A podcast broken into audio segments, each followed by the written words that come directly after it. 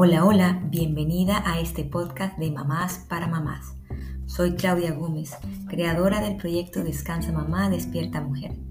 Gracias por unirte a este espacio donde develamos los mitos de la maternidad, derrumbamos falsas creencias y nos reinventamos como madres para despertar y honrar a la mujer radiante que habita en nosotras. Buscar el equilibrio entre la madre y la mujer es nuestra tarea diaria porque una madre feliz es el mejor cimiento para una familia feliz. Y las familias felices son las que cambian al mundo. Bienvenida a este espacio, tu espacio de cambio y renovación. Empezamos.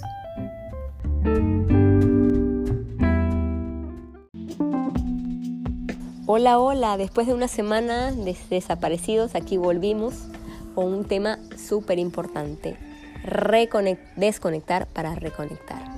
Casualmente me encuentro aquí en un parque muy bonito cerca a mi casa. Por eso escucharán perros, gallos, pájaros alrededor. Pero me pareció bonito tener este, este momento, este podcast, grabarlo en un espacio de desconexión para reconectarme. Bueno, el tema, el tema es importante. El tema que vamos a hablar hoy es algo que de hecho necesita cualquier ser humano, desconectar para reconectar. Pero obviamente hoy lo hablaremos enfocados en las madres. ¿Por qué? Porque muchas veces para una madre puede ser difícil entender la importancia de este, de este tema de desconectar para reconectar. Por varias razones. Una, somos madres a tiempo completo, 24/7. Aquí no hay vacaciones, aquí no hay fines de semana, feriados, nada. Somos mamás todo el tiempo.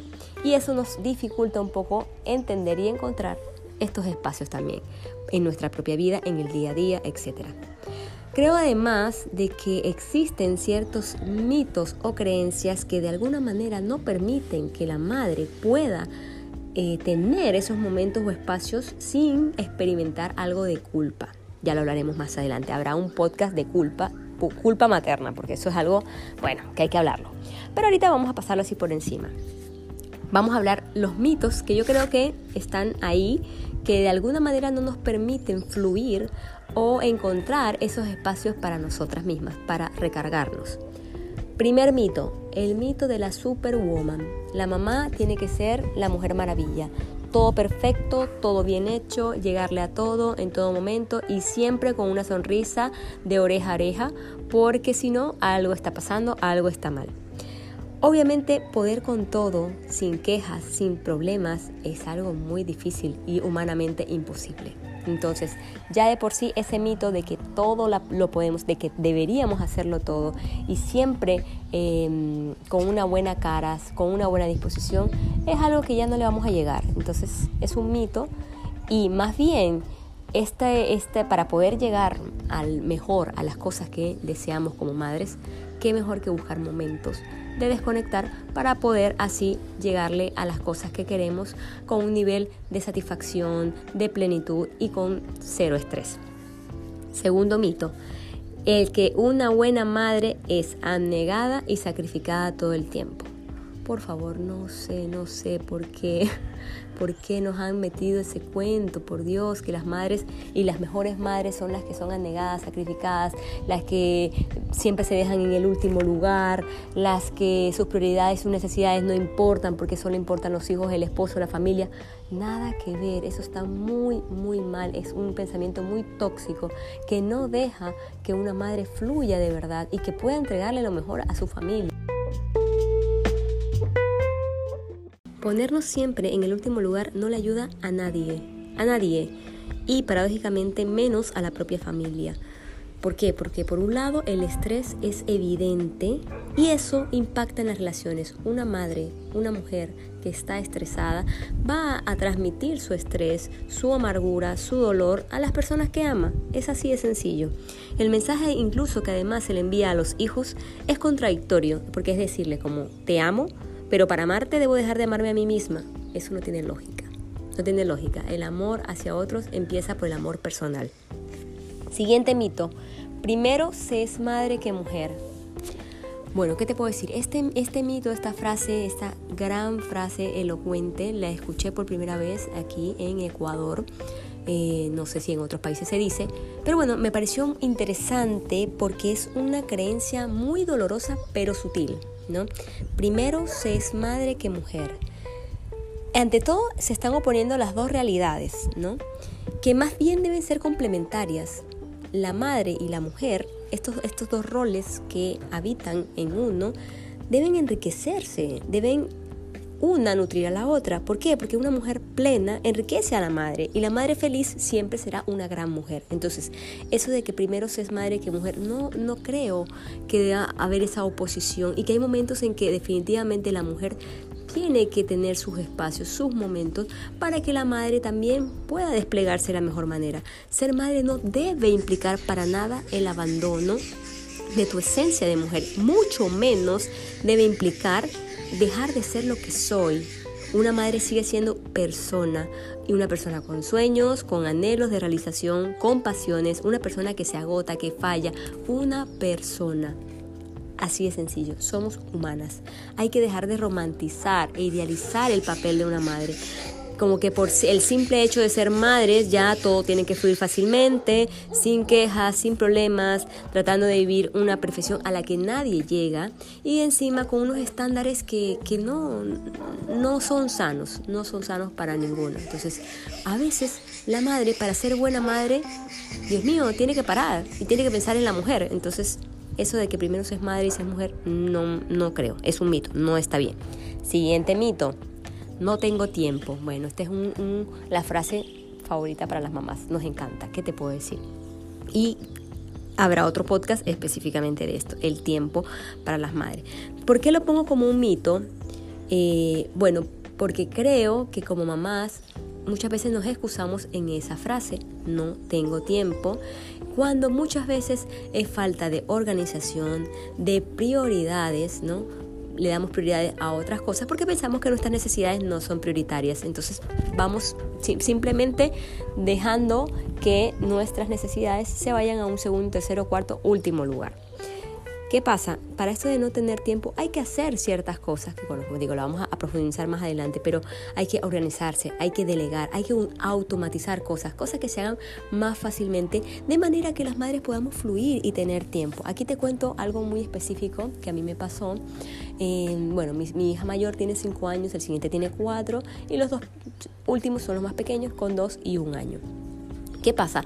Yo vivía a tope, estresada, con cosas muy sencillas como por ejemplo vestir a mis hijos, hasta que me di cuenta que mis dos hijos mayores podían hacerlo por ellos mismos. Podía yo delegarles a ellos esa función.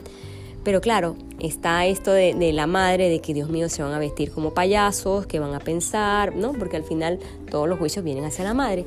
Y ahí una persona me hizo darme cuenta de algo importante y me dijo, a ver, ¿qué es más importante para ti? Tu salud mental, de que vas a poder desligarte de una actividad que te genera más que sea energía, ¿no? Todo lo que, lo que implica, o el qué dirán de las personas. Obviamente fue difícil, pero no me tomó más de dos minutos darme cuenta que mi paz mental era mucho más importante que lo que piensan otras personas que ni me conocen, ni saben la realidad mía, lo que tengo que pasar yo, lo que vivo cada día con mis cuatro hijos. Entonces dije, no, tienes razón, bienvenidos al mundo de los payasos, mis hijos se visten como quieren, estos dos primeros, Obviamente los primeros días era un desastre, uno poco a poco también los puede ir guiando, pero ganamos independencia, o sea, ellos son independientes, se visten, por ellos mismos escogen su propia ropa, se sienten que son seres autónomos y yo me desligué de tener que vestir a dos hijos de cuatro, lo cual es mucho.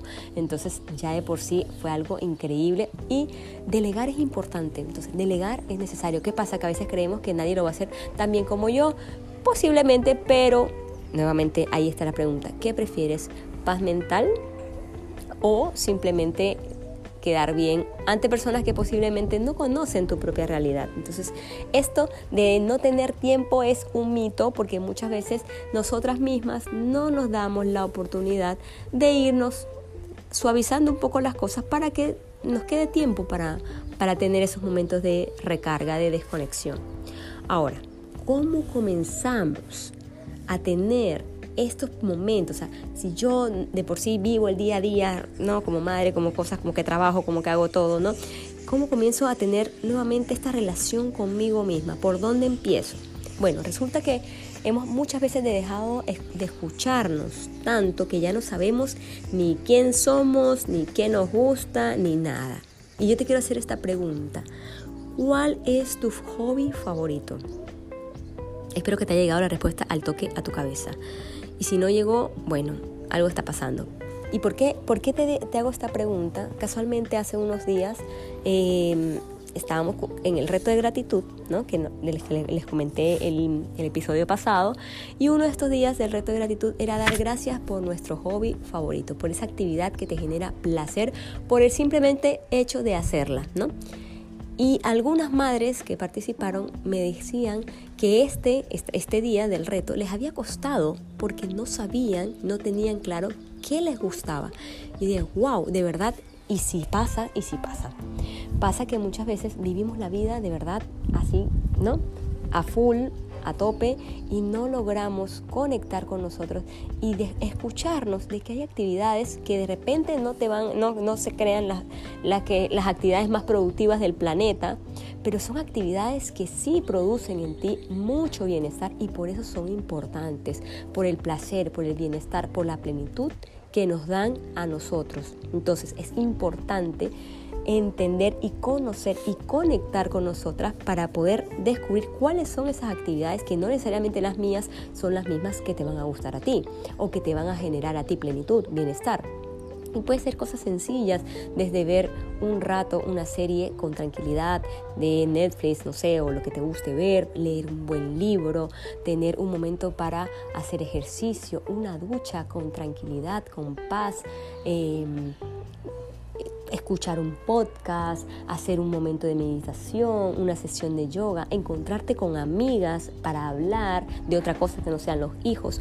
Todas esas actividades que parecen a los ojos del mundo actividades poco productivas, realmente generan un gran impacto, un gran bienestar en el día a día de una madre.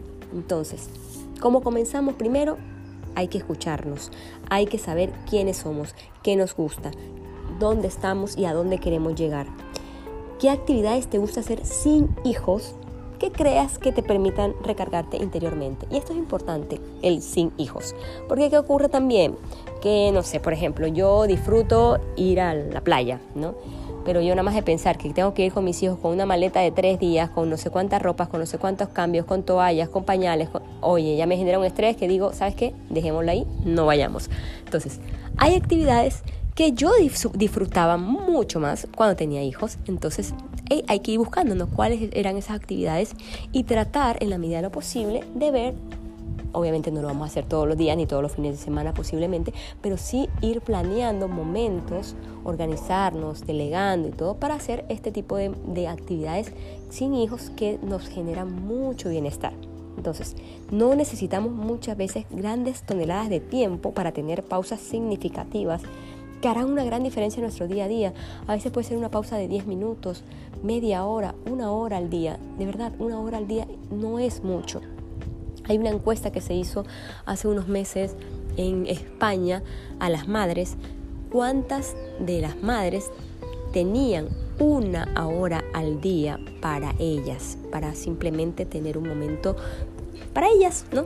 Sin pensar en otra cosa el 80% de las madres dijo que no tenía una hora.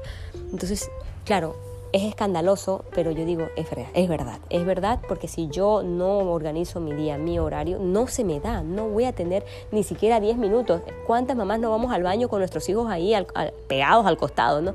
Es una locura. Pero ¿qué pasa? Que depende mucho de nosotras el intentar buscar estos espacios y estos momentos. ¿Por qué? Porque son importantes, porque son necesarios. Hay que conectar nuevamente, hay que conectar nuevamente con nosotras, hay que conectar con las relaciones, con nuestras amigas, con nuestros amigos. Esto es muy importante. Las madres solemos aislarnos mucho y dejar de tener vida social desde que comenzamos a ser mamás. O a veces nos, simplemente nos, encontramos con mm, otras madres, ¿no?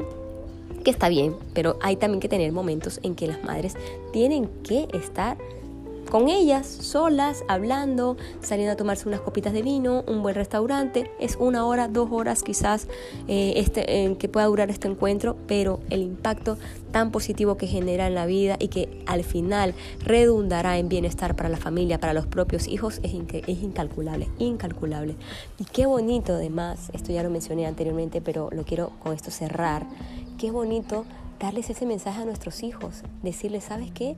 Tu madre necesita estar bien porque te ama y, que ellos vean que ese amor propio, ese amor personal, de alguna manera em, nos llena tanto que se transmite hacia ellos. Porque eso también queremos nosotros, que nuestros hijos se amen, se amen y se, se tengan a ellos como prioridad, que también ellos sus necesidades vean que importan. Entonces hay que comenzar dando el ejemplo porque así es la maternidad. La maternidad es enseñar a través del ejemplo. ¿Qué mejor que enseñar a nuestros hijos que tienen que amarse, que tienen que dar lo mejor de ellos? Sí, es verdad, pero siempre desde la plenitud personal, desde el em, estar completo, desde estar ahí, paradito, con las pilas puestas, recargándose cada que se necesite y saliendo nuevamente al combate. Bueno, espero que te haya gustado. De hecho, hoy vamos a tener un súper encuentro de mamás acá en Guayaquil. Ahí les estaré posteando en Instagram cómo nos va. Vamos a tener una sesión de pinturas y vino. Y bueno, nada, me muero de la emoción de tener estos espacios y de ir permitiendo también que muchas madres tengan estos momentos de desconexión, de reconexión, de encontrarnos nosotras, de pasar un momento rico, agradable y llegar recargadas a seguir amando a nuestros hijos, a nuestro esposo, a nuestra familia y dando lo mejor de nosotras, que es lo que siempre buscamos. Gracias por escucharme y nos vemos en un próximo episodio. Chao.